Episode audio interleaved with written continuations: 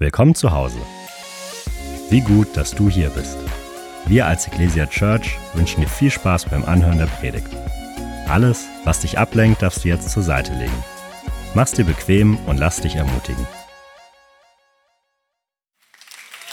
Hey Leute, so gut euch alle zu sehen. Ganz herzlich willkommen in Ecclesia Church, auch all die Leute, die zum allerersten Mal da sind. Hey, wir freuen uns so, auch Leute, die im Overflow Flow Room oder wie nennt man das? Nebenan sitzen. Ähm, so schön, dass ihr da seid. Auch an all unsere Freunde in Ansbach und Erlangen, alle Leute online. Hey, wollen wir uns als Kirche einfach nochmal gegenseitig begrüßen an diesem herrlichen Sonntag. So schön, dass wir gemeinsam Gottesdienst feiern und hey, Gott hat so viel Gutes vorbereitet für uns. Wir befinden uns mitten in dieser Predigtserie. Gibt's weiter? Sag mal deinem Nachbarn, hey, gib's weiter. Ja, gib's weiter. Ist wichtig. Fragst du jetzt vielleicht, ja, was sollen wir weitergeben?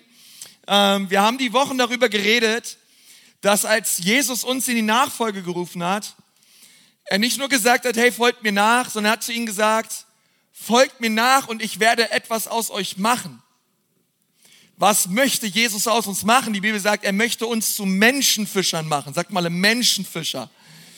Jesus möchte einen Menschenfischer aus dir machen. Und das ist ein Prozess und die Jünger, sie haben gesagt, hey, wir, wir wissen nicht so richtig, was das bedeutet. Jesus, du scheinst echt ein cooler, krasser Typ zu sein und wir wollen dir nachfolgen. Das mit den Menschenfischen haben wir noch nicht so richtig verstanden. Mal schauen.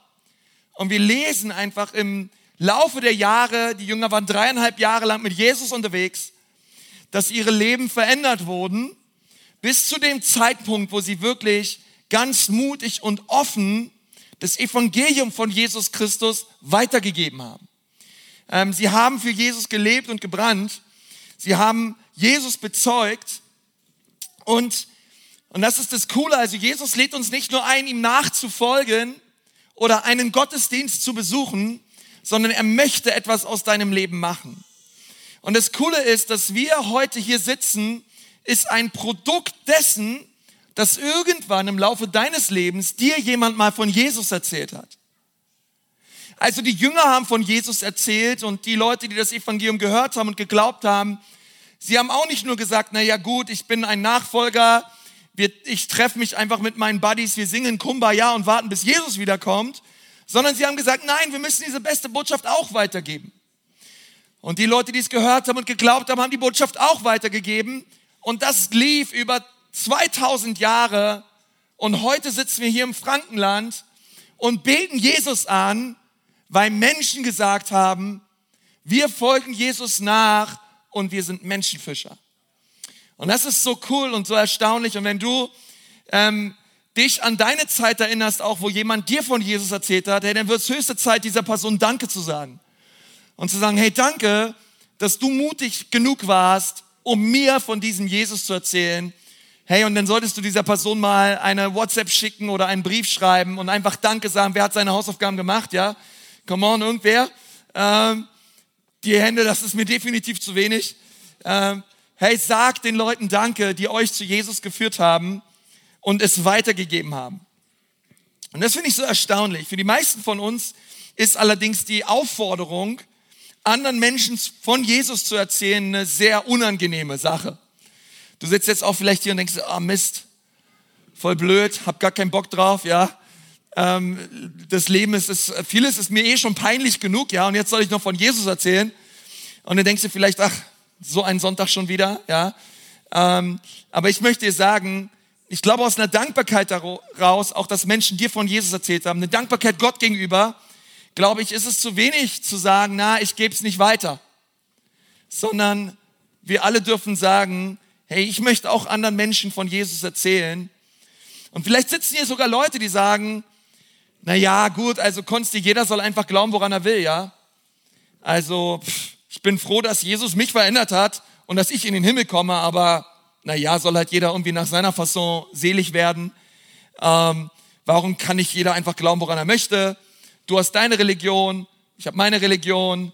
Du bist vielleicht atheistisch, agnostisch, gehst vielleicht in eine Moschee oder glaubst an Vishnu oder Buddha oder an gar nichts oder so. Hey, mach einfach dein Ding, ich mach mein Ding und wir sind alle cool. Ähm, warum, Konsti, sollen wir es weitergeben? Warum? Warum? Warum der Stress? ja, können wir nicht, können wir nicht die Kirche einfach sein mit 30 Leuten und jeder hält einfach die Klappe und wir leben einfach unseren Glauben so für uns, privat und preisen den Herrn und irgendwann sind wir halt im Himmel. Warum Gottesdienste? Warum diese Aufrufe am Ende? Warum der Surf Day? Warum Herz für die Stadt? Hey, warum, warum all der Aufwand? Ähm, ist doch irgendwie, ey, diese Sünder da draußen, die sind doch total anstrengend. Ja, warum lassen wir die nicht einfach in Ruhe? Ähm, das Leben ist schon anstrengend genug. Ja, ähm, und ehrlich gesagt, das Leben wäre doch viel einfacher. Wir halten alle unsere Klappe, oder? Ah, Konsti, das darfst du nicht sagen, du bist doch Pastor. Ähm, aber ich glaube, manchmal, manchmal denken wir das. Ähm, warum nicht einfach Klappe halten und Kumbaya singen und sich auf den Himmel freuen?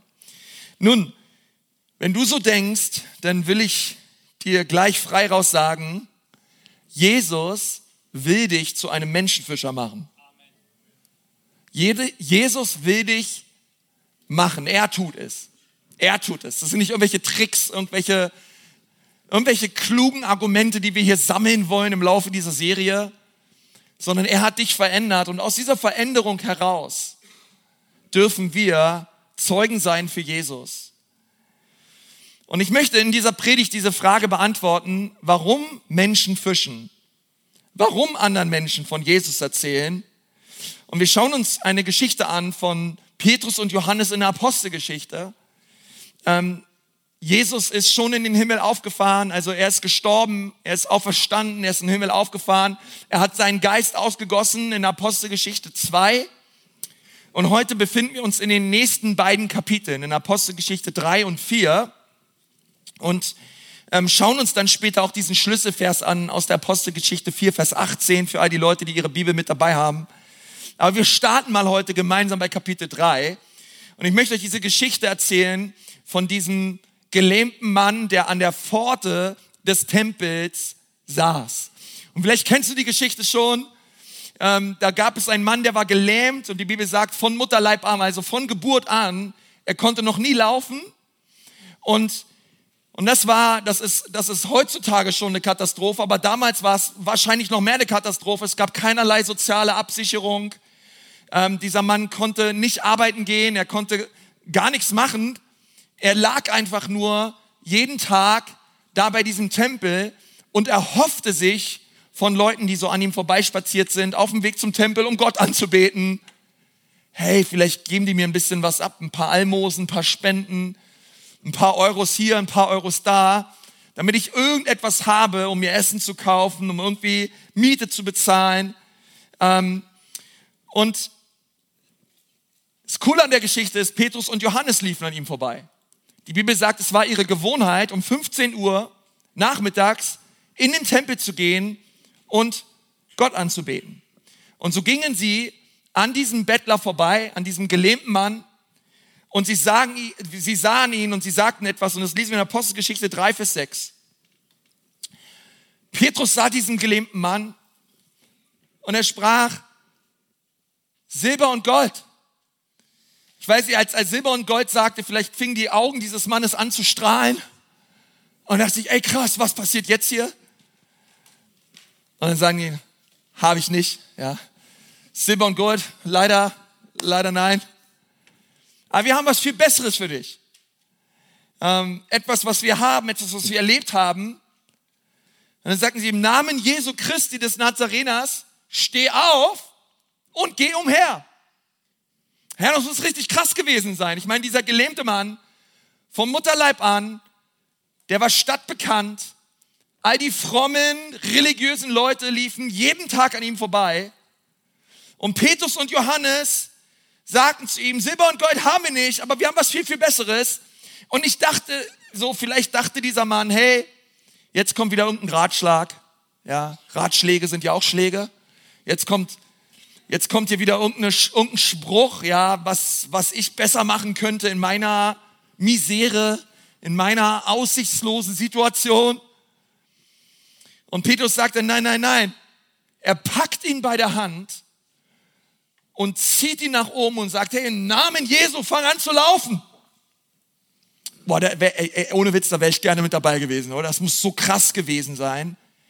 Und dieser Mann wird von Petrus hochgezogen und ganz vorsichtig, wahrscheinlich Schritt für Schritt fing er an zu laufen, wusste wahrscheinlich gar nicht, was passiert hat, irgendwas gemerkt in seinen Beinen und eine Kraft.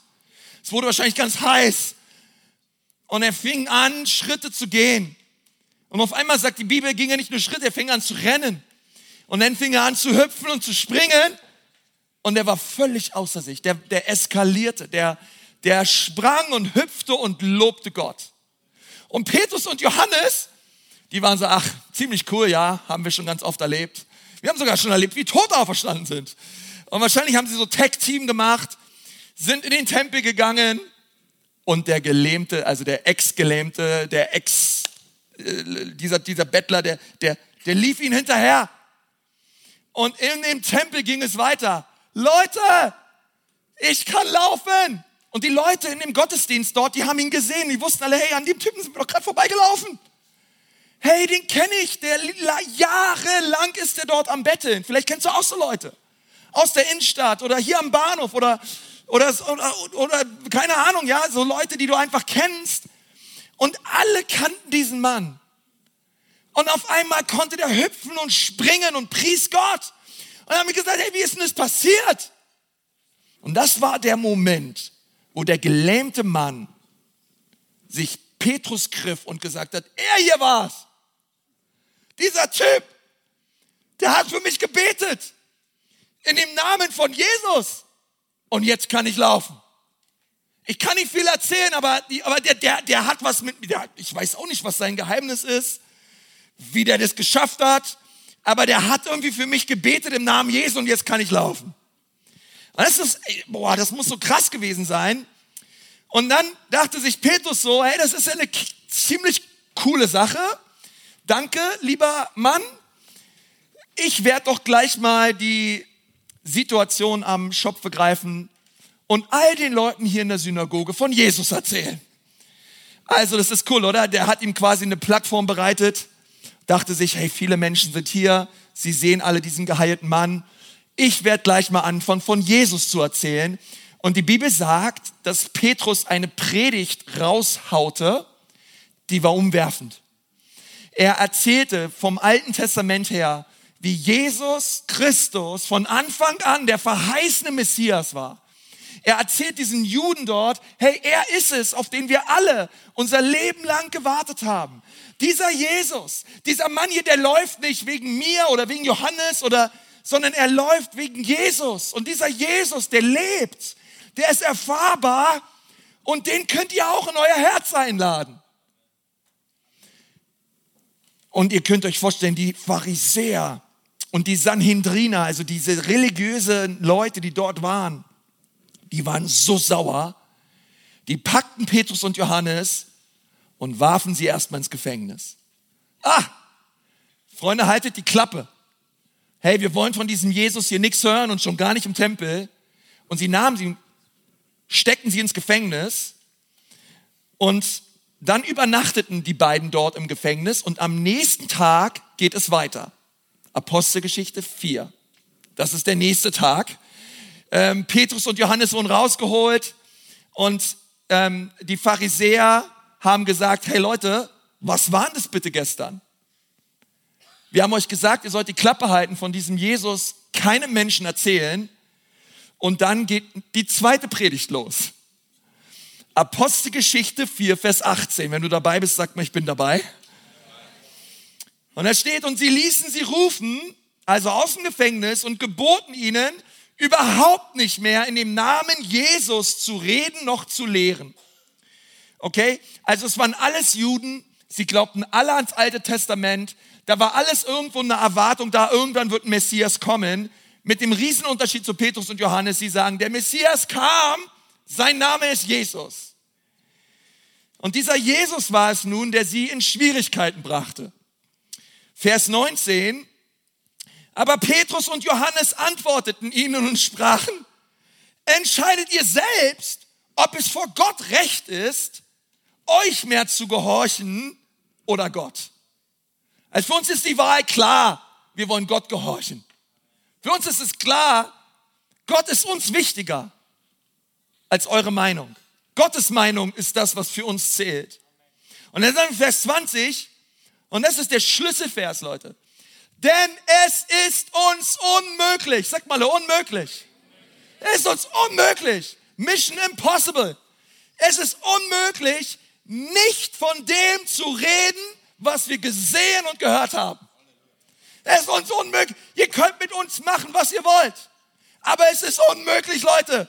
Wir können nicht anders, als von diesem Jesus zu erzählen, denn wir haben etwas gesehen und gehört. Wir haben etwas gesehen und gehört.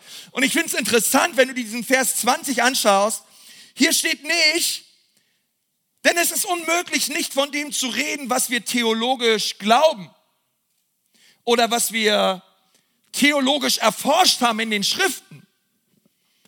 Petrus und Johannes konnten die Klappe nicht halten, weil es hier um mehr geht als eine Diskussion über Moral oder Spitzfindigkeiten oder Theologie oder Weltanschauung oder Philosophie. Auf diese, auf dieser Ebene haben sie überhaupt nicht geredet, sondern sie sagen, wir können nicht aufhören zu reden von dem, was wir gesehen haben. Wir haben was gesehen. Wir haben was erlebt. Wir haben was gehört. Und weil wir etwas gesehen, gehört und erlebt haben, werden wir unser Leben lang nicht mehr die Klappe halten. Denn das kann uns niemand nehmen. Wir haben was erlebt. Und, und was wir erlebt haben, ist nicht nur eine weitere Religion, nicht nur eine weitere Weltanschauung. Sie konnten nicht aufhören zu reden, weil sie etwas gesehen und gehört haben. Etwas Geschichtsträchtiges ist passiert. Es ist im Laufe der Menschheitsgeschichte, es ist etwas passiert. Ein Ereignis ist passiert, was für immer den Lauf dieser Welt verändern wird. Und wir haben es gesehen. Wir waren dort. Wir waren live mit dabei. Wir sind Augenzeugen von diesem Jesus. Wir haben gesehen, wie er gekreuzigt wurde. Wir haben gesehen, wir waren im Grab. Der Stein war weg. Und Petrus sagt, hey, ich war dort in diesem Grab und guess what? Ich, ich habe Jesus gesucht und er lag nirgendwo mehr. Und das Coole ist, er hat mich danach gefunden. Ich habe den auferstandenen Christus gesehen. Er stand vor mir, auferstanden, dieser Jesus. Ich war dreieinhalb Jahre lang mit ihm unterwegs und auf einmal steht er vor mir. Und nicht nur ich habe ihn gesehen, sondern 500 andere weitere Menschen haben den auferstandenen Jesus auch gesehen. Der war nicht mehr im Grab, Leute, der ist wirklich auferstanden. Wir haben seine Wundmale gesehen. Wir durften unsere Hände in seine Hände legen und ich habe, wir, sind auch, Leute, oh krass, wir haben was gesehen. Wir haben was erlebt. Und es ist mir so wichtig zu sagen, wenn du Christ bist und denkst dir, hey, was ist, wenn die Leute Fragen stellen, irgendwelche schwierigen theologischen Fragen stellen? Was ist, wenn mir die Argumente ausgehen? Was ist, wenn sie in irgendeiner Agnostiker- und Atheistenkiste kramen und mir die krassesten Fragen stellen über irgendwelche Sachen und ich habe es einfach apologetisch nicht drauf? Ähm, was mache ich denn? Und manchmal denken wir, über Jesus reden bedeutet Argumente zu haben. Manchmal denken wir, über Jesus zu reden bedeutet, wir vergleichen Religionen miteinander. Und wenn ich das lese, was die Jünger hier erlebt haben, dann merke ich, Nein, nein, nein. Über Jesus zu reden sollte uns nicht in Diskussion bringen über schwere theologische Fragen. Ein Menschenfischer zu sein bedeutet nicht, dass wir viele Argumente zusammenkratzen, sodass wir die Skeptiker da draußen überzeugen wollen. Und das war auch nicht das Ansinnen von Petrus und Johannes, sondern, und das ist wichtig, Christen glauben, dass etwas passiert ist. Es ist etwas historisch passiert, was für immer den Lauf dieser Welt verändert hat. Es ist etwas passiert, ein Ereignis, was im Zentrum der gesamten Menschheitsgeschichte steht und den Lauf dieser Zeit verändert hat. Wir können vielleicht nicht alles erklären. Wir können vielleicht auch, wir haben vielleicht auch nicht auf jede Frage eine Antwort. Aber eins wissen wir, wir haben etwas erlebt. Ich habe etwas gesehen und erlebt, was für immer mein Leben verändert hat. Und es hat was mit mir gemacht. Und das, was wir erlebt haben, das war krass. Und weißt du, du fragst dich vielleicht, okay, warte mal, was war denn so krass? Und wenn wir uns diese Geschichte anschauen, dann müssen wir uns schon fragen, hey, was war denn so krass, so lebensverändernd, dass alle Jünger gesagt haben, hey, für diesen Jesus werden wir alles verlassen, was wir haben. Unsere Jobs, selbst unsere Familien, selbst unsere, unsere Umwelt, unsere Nachbarschaft. Und wir werden diesem Jesus nachfolgen. Was war an diesem, an diesem Mann, dass diese Männer gesagt haben, wir wären sogar bereit, unser Leben für ihn zu lassen. Und wir wissen in der Geschichte, elf von ihnen sind den Märtyrertod gestorben. Sie haben ihr Leben für Jesus gelassen. Was war, was war das? Und wir erfahren das in dieser kleinen Predigt von Petrus, die er gehalten hat, nachdem die beiden gefangen genommen wurden am nächsten Tag. Und wir wollen uns diese Predigt mal kurz anschauen, ähm, denn es ist eines der stärksten Predigten des Neuen Testaments. Und wir lesen mal ab der Apostelgeschichte 4 bis 5. Also was, was ist so stark an dieser Botschaft? Und wir lesen, es geschah aber am folgenden Morgen, dass sich ihre Obersten und Ältesten und Schriftgelehrten in Jerusalem versammelten, auch Hannas, der Hohepriester, und Kaiphas, und Johannes und Alexander und alle, die aus hohepriesterlichem Geschlecht waren. Also ihr müsst euch vorstellen, Petrus und Johannes, die wurden aus dem Gefängnis genommen und dann standen die dort vor Gericht und da waren nur die krassesten Leute am Start. Also wir lesen da so schnell drüber weg, aber Hannas war der Hohepriester, ey, das war der Big Boss. Das war der Chef, der Oberchef, okay, das war wie der Papst und seine Bischöfe. Okay, der, der war, Leute haben das gelesen damals. Ey, Hannas, krass, Alter, Hannas war da. Und nicht genug, Kaiphas war auch da.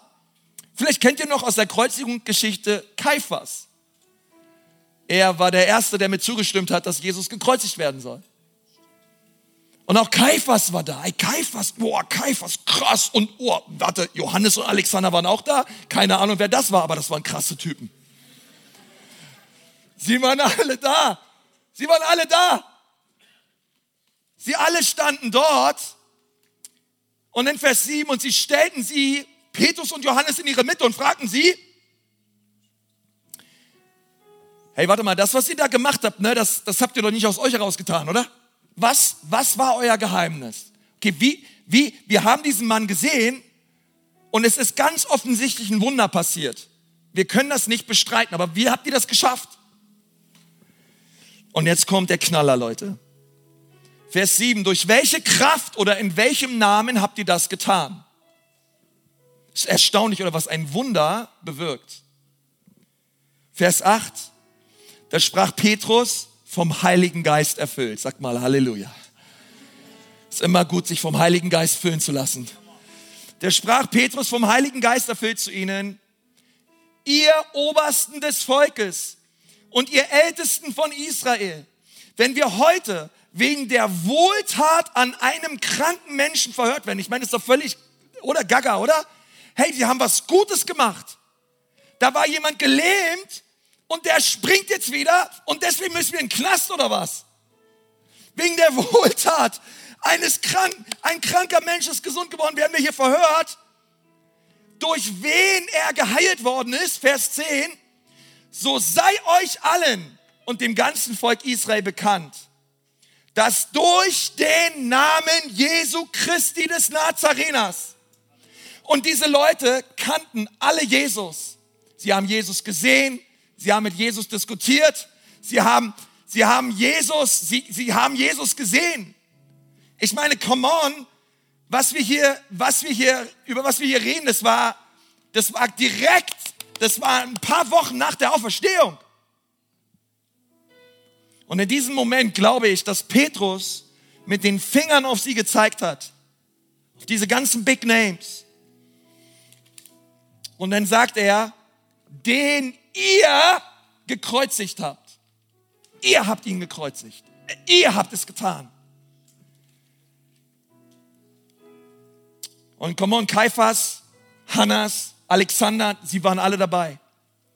Sie haben es alle gesehen. Das war nicht vor zehn Jahren, nicht vor 30 Jahren, das war vor ein paar Wochen passiert. Und dann kommt der Hammer. Den Gott auferweckt hat aus den Toten. Ihr habt ihn gekreuzigt, aber Gott hat ihn auferweckt aus den Toten. Er lebt.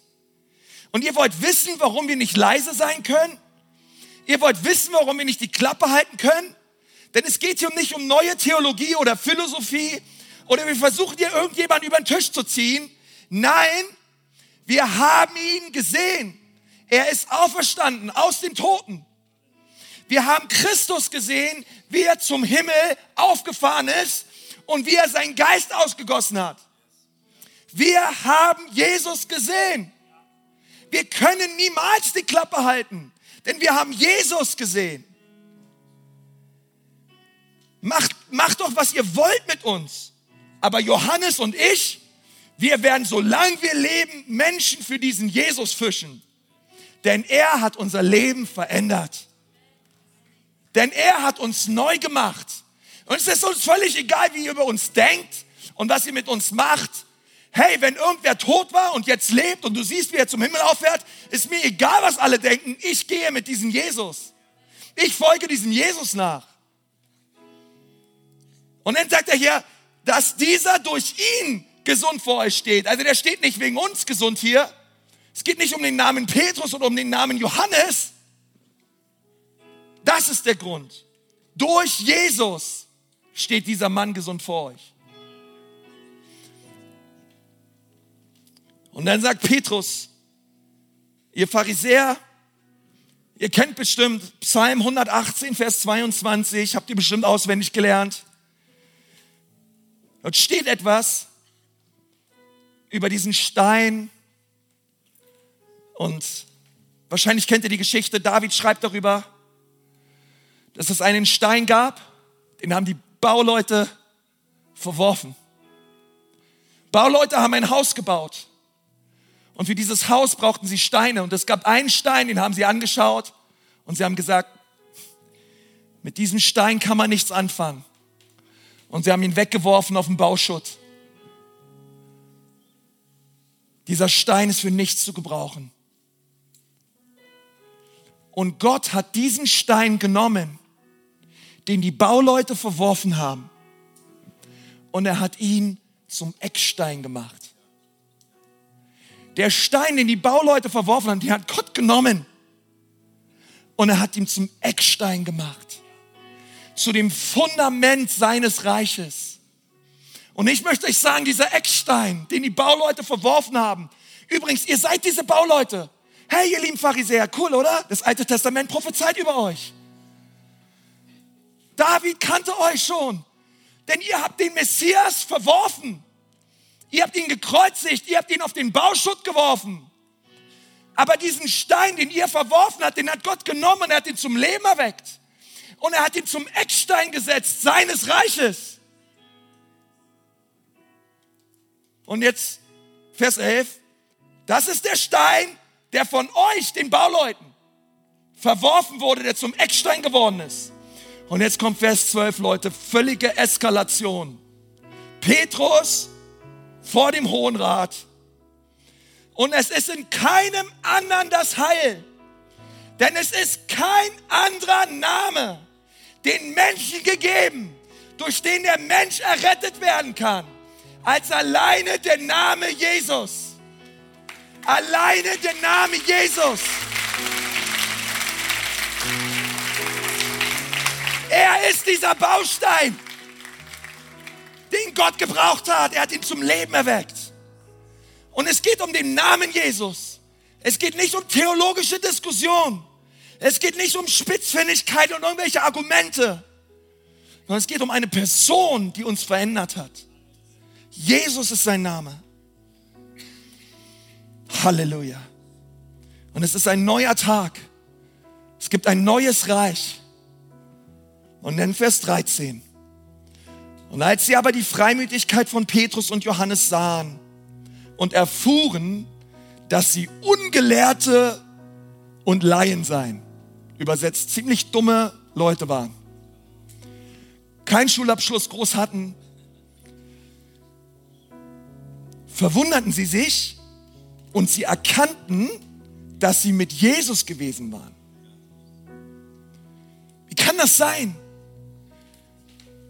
Die müssen mit Jesus gewesen sein, denn die Kranken werden gesund, die Verlorenen werden gerettet. Die waren mit diesem Jesus unterwegs. Ich möchte diese Frage beantworten. Warum müssen wir fischen? Warum müssen wir anderen Menschen von Jesus erzählen? Kurze, schnelle zwei Punkte. Erstens, wir müssen fischen, weil die Botschaft des Evangeliums nicht selbsterklärend ist. Niemand steht morgens auf und denkt sich, ach dieser Jesus, das ist ja wunderbar, ab heute möchte ich an ihn glauben. Du findest Jesus auch nicht durch Selbstfindung. Du findest Jesus nicht durch Erleuchtung oder Meditation, sondern es muss dir jemand von diesem Jesus erzählen. Es muss jemand seinen Mund aufmachen und dir das Evangelium erklären. Denn die Botschaft des Evangeliums ist nicht selbsterklärend. Gott hat es in seiner Souveränität und Weisheit sich so erdacht, dass Menschen Menschen fischen. Es muss dir jemand von diesem Jesus erzählen. Da gibt es einen Gott, der sandte seinen Sohn. Dieser Gott liebt dich so sehr. Wir haben gesungen, unsere Sünde war groß, aber seine Liebe war größer. Gott liebt dich. Leute müssen es hören. Es gibt einen Gott, der dich liebt. Auch wenn Vater und Mutter dich verlassen haben, Gott liebt dich. Also sie müssen auch hören, du lebst getrennt von Gott. Deine Sünde hat dich von Gott getrennt. Deine Schuld trennt dich von einem heiligen Gott. Aber die gute Botschaft ist, Jesus Christus kam. Er nahm deine Schuld auf sich. Er nahm deine Sünde auf sich, damit du leben darfst. Und jeder, der das glaubt, soll errettet werden. Aber die Frage ist, die Frage der Fragen ist, wie wirst du dich entscheiden? Willst du mit Jesus leben?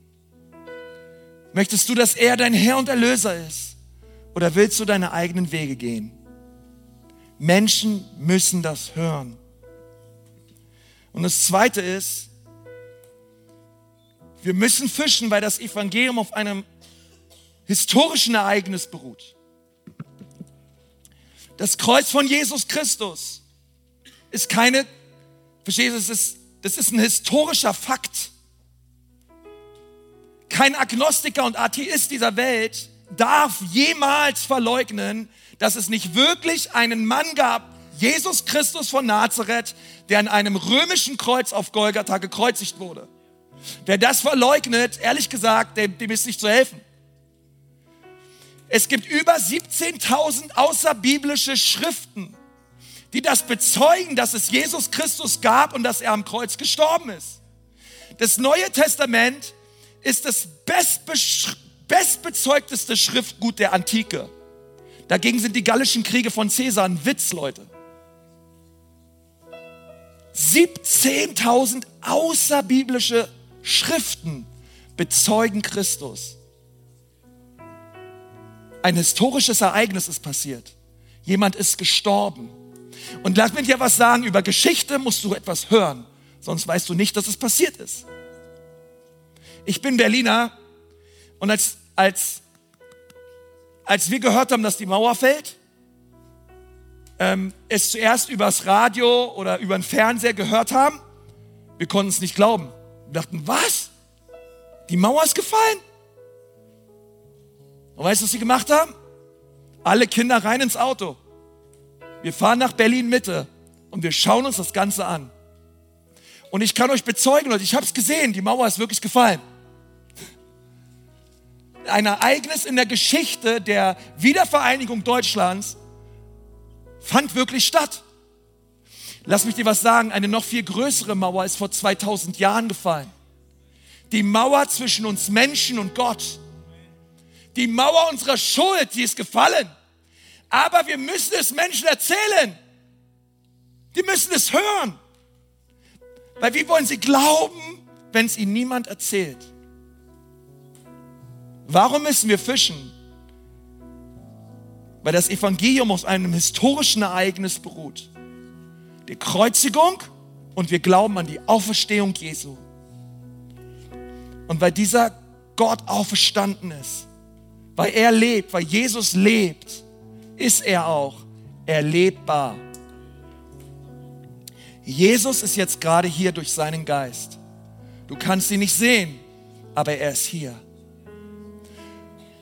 Und er möchte dein Herz berühren. Er möchte dir deine Sünden vergeben. Und er möchte, dass du nach Hause kommst zu deinem himmlischen Vater.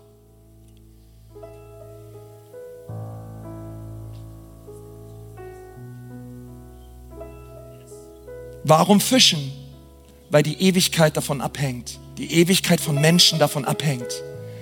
Inwiefern du und ich unseren Mund aufmachen und anderen Menschen von Jesus erzählen. Lass uns gemeinsam beten. Mal die Augen schließen.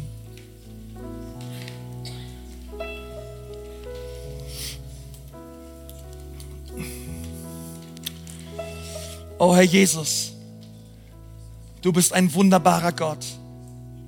Danke, Jesus, dass du am Kreuz für mich gestorben bist. Du bist der Stein, den die Bauleute verworfen haben. Und du bist uns zur Rettung geworden.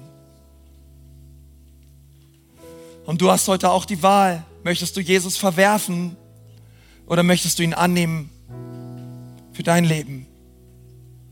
Soll Jesus dein Herr werden an diesem Sonntag?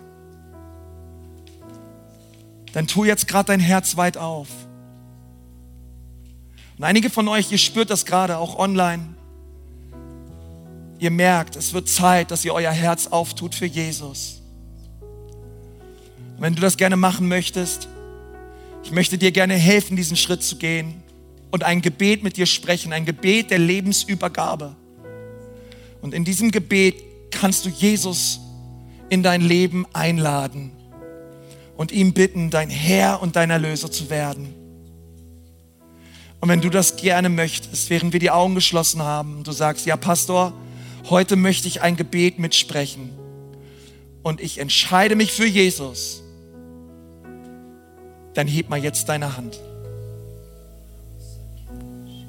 Heb jetzt deine Hand und sag, Jesus, hier bin ich. Danke, danke. Wer ist noch alles da? Dankeschön, Dankeschön. Sag Jesus, rette mich. Dankeschön, Ihre Hand sich auch. Danke, deine Hand sich auch. Danke, Jesus. Danke, deine Hand sich auch. Dankeschön, auch hier drüben. Könnt gerne die Hände wieder runternehmen. Und ich lade dich jetzt ein, einfach dort, wo du bist, ein Gebet nachzusprechen. Ein Gebet der Lebensübergabe. Lass uns zusammen beten. Lieber Herr Jesus, komm in mein Leben. Rette mich heute. Bitte vergib mir meine Sünden und wasch mich rein durch dein Blut. Danke, dass du für mich gestorben bist. Danke, dass du für mich wieder auferstanden bist. Jesus, Heute sage ich Ja zu dir. Ich sage Nein zu meinem eigenen Leben. Ich sage Nein zu der Sünde. Und ich sage Ja zu dir. Sei du mein Herr. Amen. Wir sind am Ende angekommen und sagen dir von Herzen Dank fürs Dabeisein und Zuhören. Wenn du dich heute für ein Leben mit Jesus entschieden hast oder dich mit uns connecten willst, lass es uns wissen. Auf www.eglesia.church findest du alle Infos, wie zum Beispiel unsere Kontaktkarte oder auch, wie du vor Ort mit am Start sein kannst.